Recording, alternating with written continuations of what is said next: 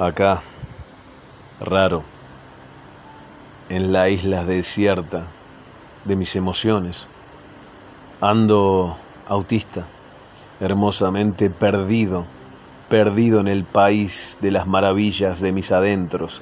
Me extraño, me extraño y me hago mucha falta. Soy un extraño cuando me comparto con otros. Me cuesta, me cuesta repartir el tiempo si no es conmigo. Fui obligado, fui obligado a eso de la responsabilidad cotidiana, a eso de que tengo que pelearla para continuar. ¿Continuar con qué? Si no tengo ganas ni energías para luchar con nadie. Sigo, sigo sin entender una mierda de nada. Sigo tapándome con pedazos de la cáscara que me cubrió alguna vez. Y perdón, perdón, pero sigo siendo un pedante escondido en un avatar de adulto.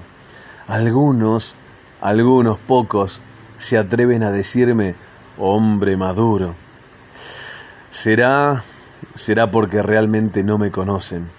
Me despedazo, me despedazo si me alejo del hueco que aún vacío me da calor mi pecho. En ocasiones creo, en ocasiones creo saber algo de lo que quiero y la realidad me cachetea al orto con novedades inesperadas de las cuales desconozco.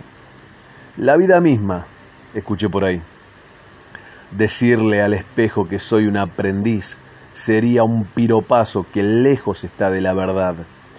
Supongo que lo único que sí sé es que el pelo se me aclara a gris, me arrugo, me voy haciendo más viejo.